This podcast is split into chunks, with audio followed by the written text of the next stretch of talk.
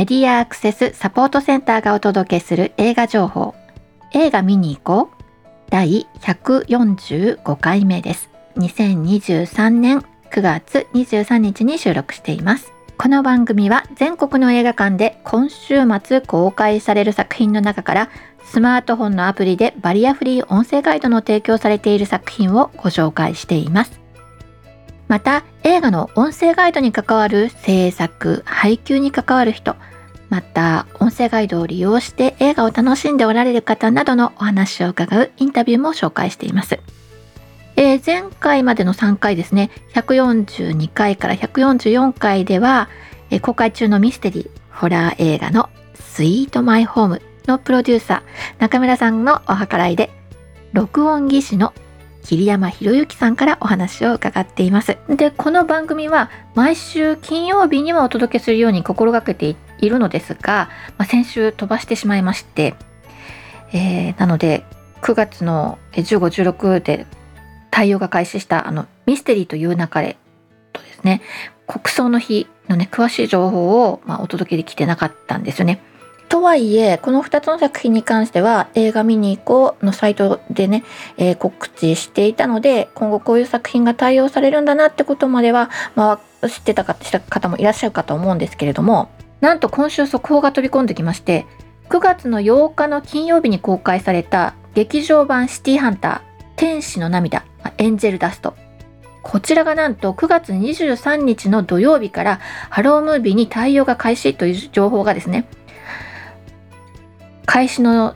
1日前の夕方に飛び込んでまいりました。で、えっ、と、そして私、来週もちょっといろいろあって、配信が難しいんじゃないかなということでですね、今回は来週分も少し詳しくご紹介しておこうということで、今回はインタビューはなくて、え、来週のものも含めて作品情報多めでお届けいたします。前回の配信から今までのちょっとトピックといたしましてですね、金沢に行ってたんですよね。石川県金沢市ですよ。メインのイベントは、視覚障害リハビリテーション研究発表大会というものがですね、行われていまして、で、そこの会場で、でえ福祉機器展示会というのがあって、あの、まあ、拡大読書機だったりとか、あるいはその、えー、靴にねタグをつけて歩いてる方向とかをまあ感知してナビをしてくれる、まあ、そういうアイテムとか。あるいは、えー、そうですね。あの盲学校の先生たちがね鍼灸の体験みたいなのをさせてくれたりとかね。体験っていうのはあの治療さしてもらう方じゃなくてねあの針刺させてもらう方なんですよ。人に刺すんじゃないんですけどこんな感じですよ針刺すってっていうのをね体験させてもらえるんですよ。ちょっと面白かったですね、まあ、いろんなイベントの中の一つとして、えー、このハロームービーや UD キャストで映画を楽しむ方法をね、えー、お伝えするということで言って私は言っておりましたでね全でそこの会場ではですね全国各地から若手のね視覚障害者たちもいらしててそういう方たちと直接お会いすることができて非常にあの楽しかったですね。で、そこでお会いした人たちにはですね、まあ、ぜひこの番組にね、話聞かせてくださいと、各地でのね、活動の様子なんかを教えてくださいなんていうふうにね、脱信しているところなので、今後、徐々にご紹介していくことができるんじゃないかなと思っております。で、それに合わせてね、せっかく行くんだからということでですね、普段はこう、この番組はね、主に視覚障害者の人たちにハロームービーを使ってなんですけど、同じハロームービーが字幕メガネに対応しているって話をたびたびしていると思いますね。で、これ今、全国の映画館で貸し出しをしているんですが、石川県にはあの字幕メガネを貸し出してる映画館がないんですよ、実は。で、しかしですね、金沢市の聴力障害者福祉協会のサイトでは、北陸3県のそのバリアフリー対応上映情報みたいなのを詳しく説明しているコーナーがあってでこちらの協会にはきっとこの映画情報にも関心のあるスタッフがいるんだろうということでね、まあ、あの連絡したところあのいらして。であのモビリオ字幕メガネをねお貸し出しそちらの協会にお貸し出しするのでそこからあの希望者を募ってねあの利用促進していただけたら嬉しいなということでこの研究大研究発表大会の前日にねお伺いしてでモベリをお貸しすると。で関心のある方たち5名ですね聴覚障害者の方3名と、えー、スタッフの方2名その合わせて5名の方たちと一緒に早速その夜レイトショーのキングダムをね一緒に見るというようなことをしてまいりました。はい、でその時にそのスタッフのね手話通訳なさってる方とお話ししてた時にこの何て言うのかな間に立って情報を伝えるという立場がその手話通訳と音声ガイド共通する部分もあるなーなんていう感じで話が盛り上がったりしてたので、えー、その方にもね今後あの番組にいらしていただいてお話を伺いたいなというふうに、まあ、狙っております。はい、という、まあ、先週でございました。では、え早速作品紹介に入ろうかなと思います。えー、前回ですね、144回で紹介していたのは3作品でしたね。えー、禁じられた遊びという、えー、ハロームービーに対応している作品ですね。こちらはあの、橋本環奈と重岡大樹を主演にして子供の純粋な思いが引き起こした恐怖に巻き込まれていく様子ですね。この作品なんかこう不気味だし理不尽さもあってなんか嫌な気分になるんですけど、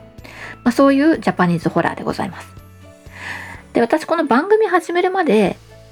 まあ、ホラーもまあもちろんまましてジャパニーズホラーも自分で映画館に行って見るってことなかったんですけど、まあ、にわかにね見るようになったわけですよ。で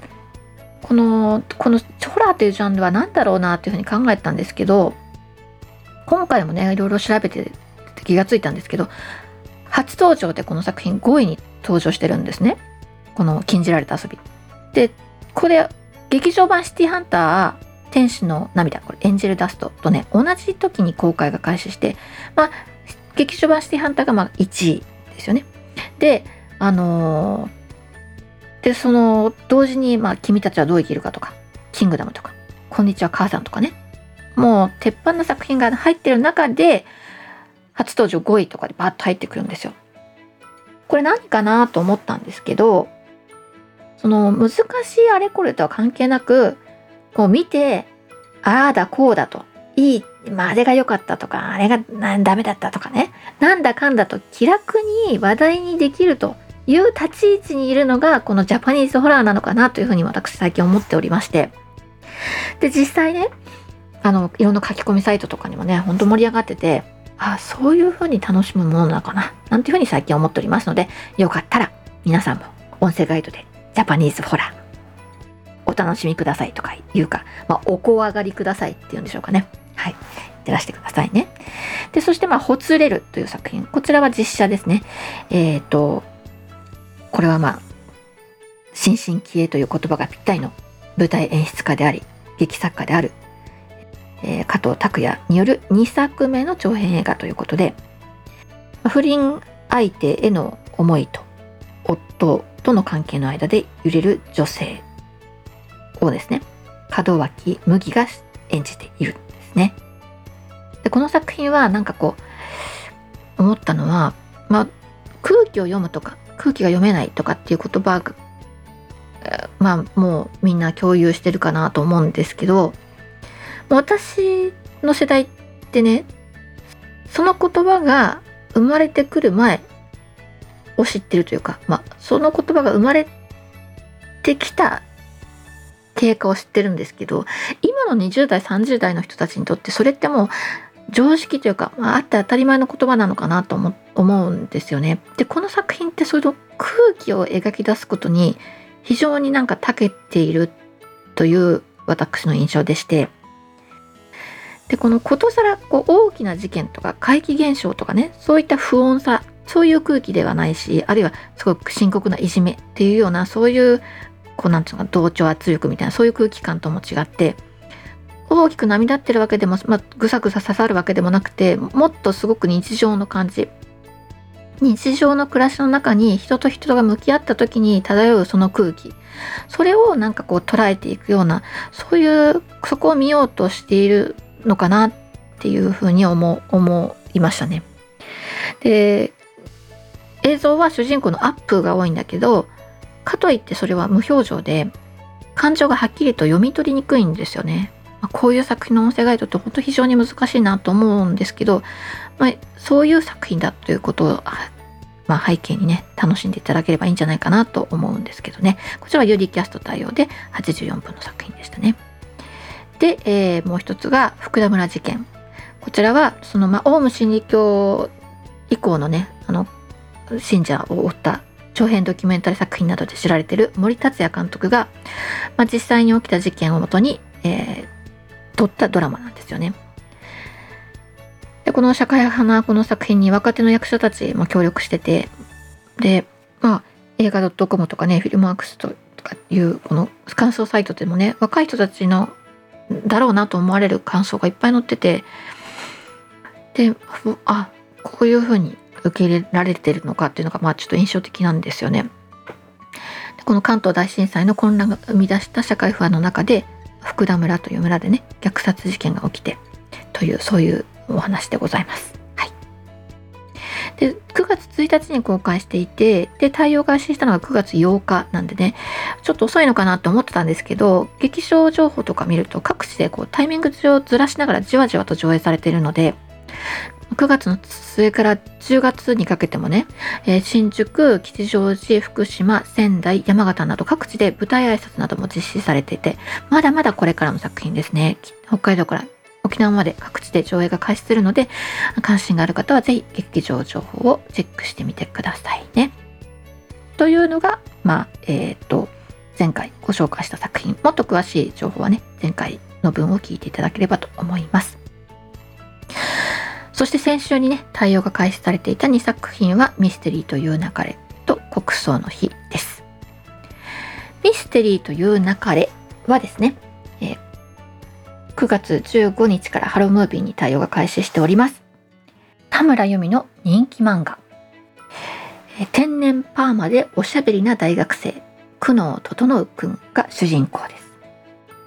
実写化した連続テレビドラマでは、えー、菅田将暉がこの天然パーマの主人公を演じていて、まあ、非常に好評ですね。この天然パーマってね、このね、巻きが強いみたいな感じよりもね、これね、ボリューム感なんですよ。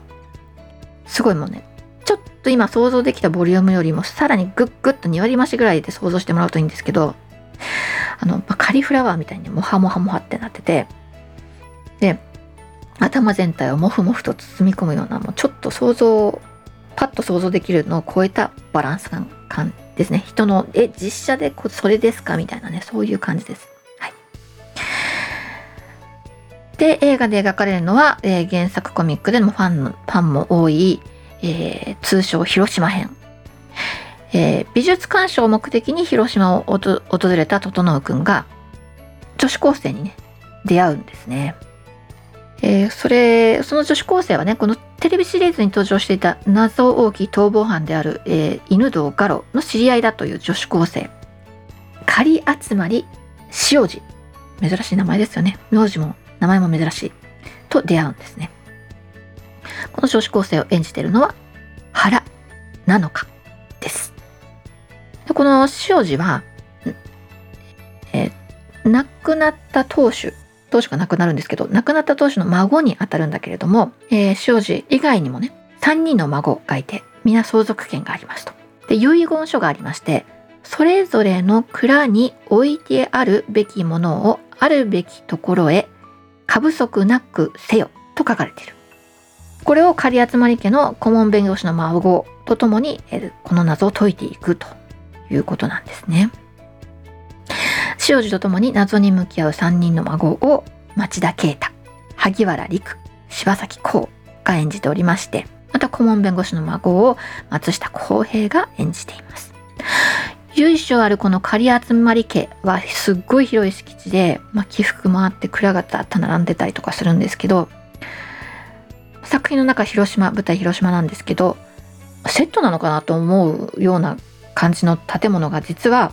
その広島のお隣岡山にある旧野崎家住宅という建物で撮影されたんだそうです。敷地面積が約3000坪。で建物の延べ床面積が1000坪近くあるということでね。でしかししかもこれあの民家なんですって。すごいですよね。お金持ちのお宅。で敷地の一部がね一般公開されて見学もできるということですので、えー、岡山行く機会があったら覗きに行ってみてはいかがでしょうか？というミステリーという中では9月15日金曜日からハロームービーに対応して128分の作品です。でもう一作が国葬の日というドキュメンタリー作品ですね。こちらはユーリキャストに対応して88分なんですが、これはなぜ君は総理大臣になれないのか、あるいは香川一区などのね、大島新監督が安倍元首相の国葬当日の人々の姿を記録したドキュメンタリーです。こちらは国葬の日のね、3日前に突然思いついたんだそうですよ。全国10カ所で、その1日を撮影しようと。世論調査では国葬に反対する声が増えていく中、えー、2022年9月27日に日本武道館で、えー、国葬が執り行われますと。その当日、東京、下関、京都、福島、沖縄、札幌、奈良、広島、静岡、長崎の10都市で人々にマイクを向けます。まあ、テレビやネットではね、様々な意見が飛び交っているんだけれど、その日突然出会った普通の人々はいきなりマイクを向けられて何を語るのか、どのような言葉を持ってるのか、そういう視点でこう描き出されていくんですよね、私たちの社会が。それが国葬の日。こちらもね、まあ、全国で公開が続いておりますので、ご関心ありましたらいらしてみてください。 UDCast に対応した88分の作品、国葬の日ですね。ドキュメンタリー作品です。はい。それが、まあ、先週ね、公開対応が始まってたものなんですが、今週は先ほども申し上げた通り、劇場版シティハンター、天使の涙、エンジェルダストが23日の土曜日からハロームービーに対応しています。パチパチパチパチパチですね。いや、なんかもう、あの、前回の、あの、新宿プライベートアイズ、アイズ、ね、これがあの、劇場版が出た時、2019年だったんですけど、まあ、この時もね、ハロームービー対応されてなかったんですよ。で、バリアフリー字幕が、まあ、焼き付けで、まあ、数日間、あの、上映されるっていう感じだったんで、まあ、今回も無理なのかなって思ってたところに入ってきた朗報なわけでございます。これ大ヒットコミックのアニメ化で、シティハンターの劇場版ね法で裁けぬ悪と戦う始末屋、ねえー、サイバリオとそのパートナーが様々な依頼を受け事件を解決していくというそういうまシリーズなんですよね。でその先ほども申し上げたあの前回はね興行収入15億円観客動員数100万人を超えるというね大ヒットを記録した作品だったんですが、まあ、の音声ガイドはついてなかったなという感じだったんですね。しかし今回は違います。前作に続き現代の東京を舞台に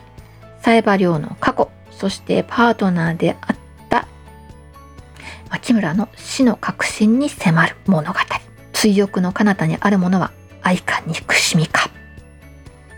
声優はね、えー、アニメシリーズの、えー、オリジナルキャストが再結集ということで、サイバリョウは神山明いくつになっても若々しい声が出せるというね、声優さんたち素晴らしいでございます。はい。で、TM ネットワークがエンディング曲の Get Wild に加え、オープニング曲も担当ということで、劇場を楽しみにおいてください。というかね、実は私、あの、SNS 見てるとね、知り合いの視覚障害者の方たちがですね、もう、音声ガイド関係なく好きだから、まあ、とりあえず見に行った、みたいな感じで、えー、報告上がってまして、よろしければ2回目音声ガイド付きでお楽しみください。ということです。あとはですね、えー、最近の情報としては、すずめの戸締まりお帰り上映というものがですね、9月の20日から10月の5日まで全国100館で開催されております。で、これは新しい情報として、まあ、コメンタリー版がね、ハロハロムービで対応がされてるんですけど、バリアフリー版もね、昨年12月にアップされたもの、そのまま、えー、使用できる状態になっておりますので、えー、これ、あの、ちょっとリストでは随分下の方に下がってしまっているのでね、スズメ、ね、ひらがなでスズメと入れて検索していただくと一発で見つけることができます。バリアフリー版とコメンタリー版があるのでお気をつけください。まあ、あのバリアフリー版ではもう十分楽しんだからね、今回はコメンタリー版楽しもうっていうのも全然ありだと思うので、まあ、2種類上がってますよということを、まあ、お伝えしておきます。そしてこれからですね、えー、対応する作品です。こちらはもうすでにね、上映が始まってるんですけど、アリスとテレスの幻工場。こちらは9月の29日の金曜日からハロームービーに対応しますので、お気をつけください。あの日見た花の名前を僕たちはまだ知らないなど、脚本家として知られている岡田真理の監督第2作となるアニメーションなんですけれども、えアニメーション制作会社、えー、マッパとタッグを組んだオリジナル劇場アニメです。製鉄所の爆発事故によって全ての出口を閉ざされ、時が止まってしまった街。その街がいつか元に戻れるようにということでね、何も変えてはいけないというルールの中で人々が生活しています。そんな中、中学3年生の男子生徒が謎めいた転校生に導かれて足を踏み入れる製鉄所。そこで野生児の狼のような少女と出会うというストーリーです。主題歌はですね、この岡田真理の台本に惚れ込んだという中島みゆきがアニメ映画主題歌に初挑戦し書き下ろした渾身作ということでね。心の音と書いて心音という楽曲が提供されていますのでこちらもお楽しみに。29日の金曜日からですね。対応ね。気をつけください。そして同じく29日金曜日からねこれは公開日と対応日一緒なんですが沈黙の艦隊がハロームービーに対応します。1988年から、えー、週刊漫画誌モーニングで連載されていた川口海二の名作コミック沈黙の艦隊を大沢たかおが主演そしてプロデュースも務めて実写映画化されております。日本近海で海上自衛隊の潜水艦がアメリカの原子力潜水艦に衝突して沈没するという事故が発生いたします。全乗組員76名が死亡との報道に衝撃が走ります。しかし実際は全員が生存しておりまして、これは秘密裏に行われていた日米がね、共同して作った高性能原子力潜水艦シーバットにその死亡したと言われている彼らを乗員させるためのまあ偽装工作でした。艦長は海枝四郎その艦長がシーバットに核ミサイルを積んで突如逃亡するんです。海枝を国家元首とする独立戦闘国家ヤマトを全世界へ宣言します。大義か反逆か日米政府、海上自衛隊、米海軍までをも運命の荒波に飲み込む海江田四郎の目的とは？というね、臨場感あふれる海中バトルに重厚な政治サスペンスが絡み合います。今回は防衛省海上自衛隊の協力によって邦画では初めて実物の潜水艦が撮影に使用されているということです。海江田館長に対峙する深町を玉木宏が演じております。その他、上戸彩、中村智也、江口洋介らが共演。えー、これ制作が日本の劇映画、劇場版映画としては初めて Amazon スタジオが制作ということでね、まあ、ネットフリックスなんかがね、その映画の世界どんどん入ってきてますけれども、えー、邦画として初めて Amazon スタジオということで、どんな作品が仕上がるのかなっていうのはその辺も興味深いところであります。それからもう一つ個人的に非常に興味深いのはですねサピエ図書館の目録ね中身私全然聞けないんですけど目録は検索することができましてでこちら全32巻がそれぞれ展示データで提供されているというね情報が上がってるんですよ。もうコミックを展示データでどういうふうに上げてるのかっていうのが非常に興味深くてですね誰か教えて知ってる人っていう感じなのでえよかったら教えてください。はい。それからですね同じく29日に公開がバッドランズです。大阪で特殊詐欺に手を染めるネリと弟のジョ。ーある夜思いがけず3億円もの大金を手にしたことから2人は様々な悪から狙われることとなります。安藤サクラと山田涼介が特殊詐欺を生りとする姉と弟役を演じたクライムサスペンス。こちらをですね、えー、我が母の木やクライマーズハイと駆け込み女と駆け出し男。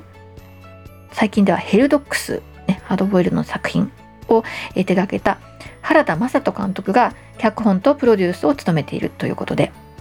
で原作は直木賞作家黒川博之の犯罪小説「軽装」という作品、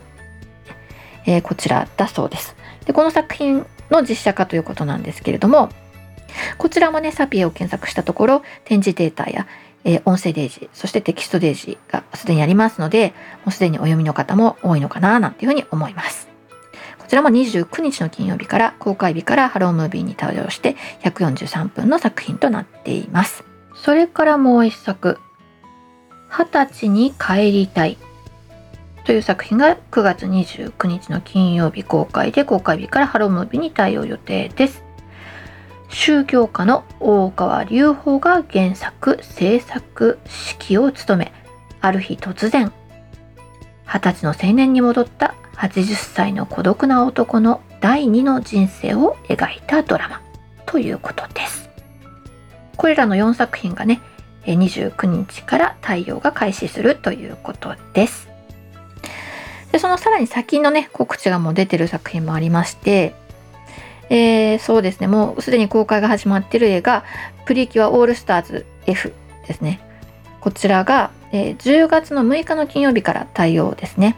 テレビアニメプリキュアシリーズの20周年を記念して、えー、歴代のプリキュアたちが集結した劇場版です。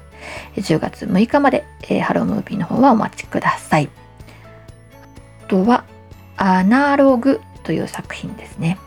こちらが10月6日金曜日公開で公開日からハロームービーに対応予定です。ビートたけしが初めて書き上げた恋愛小説アナログを、え映画化し、二宮和也が主演、